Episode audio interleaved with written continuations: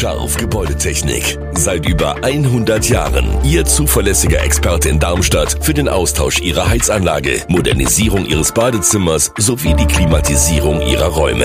Erwarten Sie mehr von uns, als Sie es gewohnt sind. Scharf Gebäudetechnik.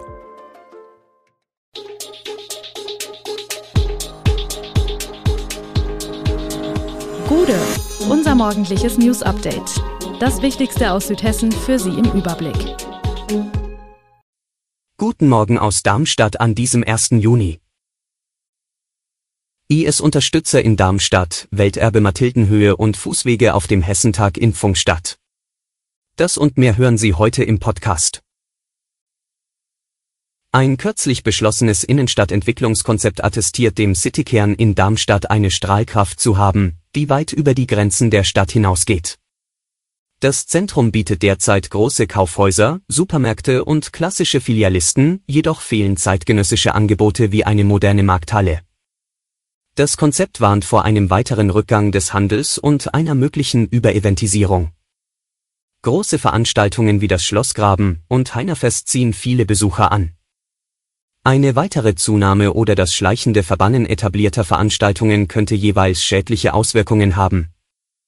Um die Innenstadt zu beleben, werden vielfältige kleinere Kulturveranstaltungen und innovative Handelskonzepte empfohlen. Das Konzept betont auch die Bedeutung der Interaktion zwischen Handel, Kultur, Klinikum und Verwaltung sowie die Nutzung von Leerständen. Lösungsvorschläge reichen von Quickwins wie einer Cityparten-Initiative bis hin zu Rahmenprojekten wie dem Quartiersmanagement und der Nachnutzung leerstehender Warenhäuser. Die Künstlerkolonie Mathildenhöhe in Darmstadt hat Welterbestatus. Am Mittwoch wurde die Urkunde der UNESCO in feierlichem Rahmen übergeben. Es ist der Abschluss eines fast zehnjährigen Weges, an dessen Ende sich Darmstadt gegen Mitbewerber aus der ganzen Welt durchgesetzt hat. Derzeit tragen 1157 Orte in 167 Ländern das Welterbesiegel, 51 dieser Städten liegen in Deutschland, sieben in Hessen. Bei einer Fachtagung vor sieben Jahren gelang es, den Rang der Künstlerkolonie im internationalen Kontext als Missing Link der modernen Architekturgeschichte bis zum Bauhaus zu definieren, so der scheidende Oberbürgermeister Jochen Patsch. Der Hessentag in Pfungstadt rückt immer näher. Am Freitag, den 2. Juni geht es los, dann wird in der ganzen Stadt gefeiert. Das heißt aber auch, die Wege, die Besucher zurücklegen müssen, sind recht weit. So sind es vom südlichsten Parkplatz an der Dr. Horst Schmidt Straße bis zur Sparkassenarena im Norden mehr als drei Kilometer. Und auch die Hessentagsstraße selbst ist rund vier Kilometer lang. Wer also nicht so gut zu Fuß ist, wird sich über diesen Tipp freuen. Für Senioren, Familien mit Kleinkindern oder Behinderte gibt es einen Shuttlebus zwischen dem Gambrinus Festgelände und der Sparkassenarena. Die Behindertenparkplätze befinden sich genau an diesen beiden Orten, die Parkplätze hier sind kostenlos. Aber Achtung, wer nun überlegt, einfach aufs Fahrrad umzusteigen, bei einem hohen Fußgängeraufkommen muss das Rad geschoben werden. Daher besser das Fahrrad an den dafür vorgesehenen Stellplätzen im Norden, Westen und Süden der Stadt abstellen. Weitere Tipps zur An- und Abreise zum Hessentag gibt es übrigens auf der Internetseite www.hessentag2023.de. Bei der bundesweiten Durchsuchungsaktion am Mittwoch gegen mutmaßliche Unterstützer der Terrormiliz Islamischer Staat stand auch ein Mann aus Darmstadt im Fokus. Der 34-Jährige wird von der Generalstaatsanwaltschaft Frankfurt beschuldigt, innerhalb eines internationalen Spendennetzwerks als Mittelsmann tätig gewesen zu sein. Der Darmstädter besitzt laut Generalstaatsanwaltschaft die deutsche und die türkische Staatsangehörigkeit. Zu seinem Beruf macht Behördensprecher Nils Lund keine Angaben.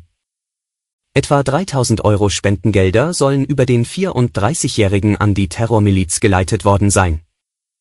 Die Gesamtsumme an Spenden für den IS aus Hessen wird mit 16.000 Euro angegeben, die bundesweite Spendensumme mit 65.000 Euro. Die Ermittler hätten umfangreiches Material beschlagnahmt, darunter etliche Mobiltelefone, erklärt Lund. Die auf den Datenträgern gespeicherten Dokumente und die Kommunikation müssten nun ausgewertet werden. Dies werde einige Zeit in Anspruch nehmen. Gute Nachrichten für Verbraucher. Die Preise sind im Mai langsamer gestiegen als in den vergangenen Monaten.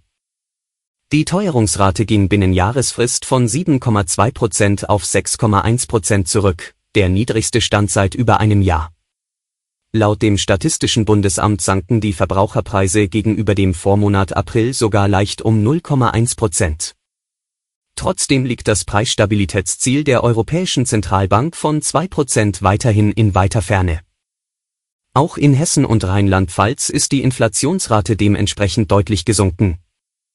Während in Hessen die Preise im Mai gegenüber dem Vorjahr um 5,9 Prozent gestiegen sind, legten sie in Rheinland-Pfalz um 6,1 Prozent zu.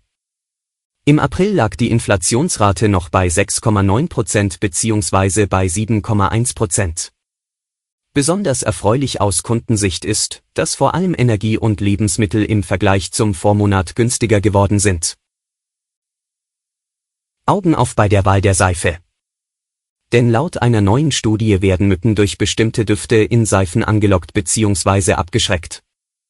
Ziel der Untersuchung, herausfinden, ob der menschliche Geruch durch die flüchtigen Inhaltsstoffe in Seifen verändert werden kann und ob das zu einer Veränderung in der Anziehungskraft für Gelbfiebermücken führt.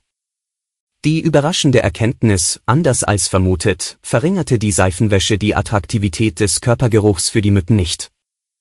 Im Gegenteil, Drei der vier getesteten Seifenmarken verstärkten sogar noch die Anziehungskraft für die Blutsauger. Besonders verlockend auf Mücken wirken demnach vier Chemikalien. Dazu gehört der synthetische Duftstoff Lilial, der nach Lilien und Maiglöckchen riecht. Auch der Duftstoff Alpha-Isomethylionone sowie der Ananasduftstoff Alylheptanot scheint Mücken zu gefallen.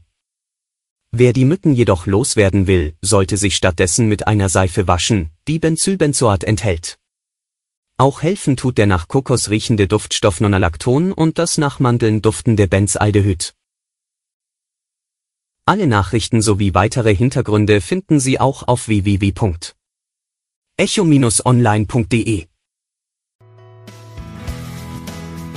Gute Südhessen ist eine Produktion der VRM von Allgemeiner Zeitung, Wiesbadener Kurier, Echo Online und Mittelhessen.de. Redaktion und Produktion die NewsmanagerInnen der VRM. Ihr erreicht uns per Mail an audio.vrm.de.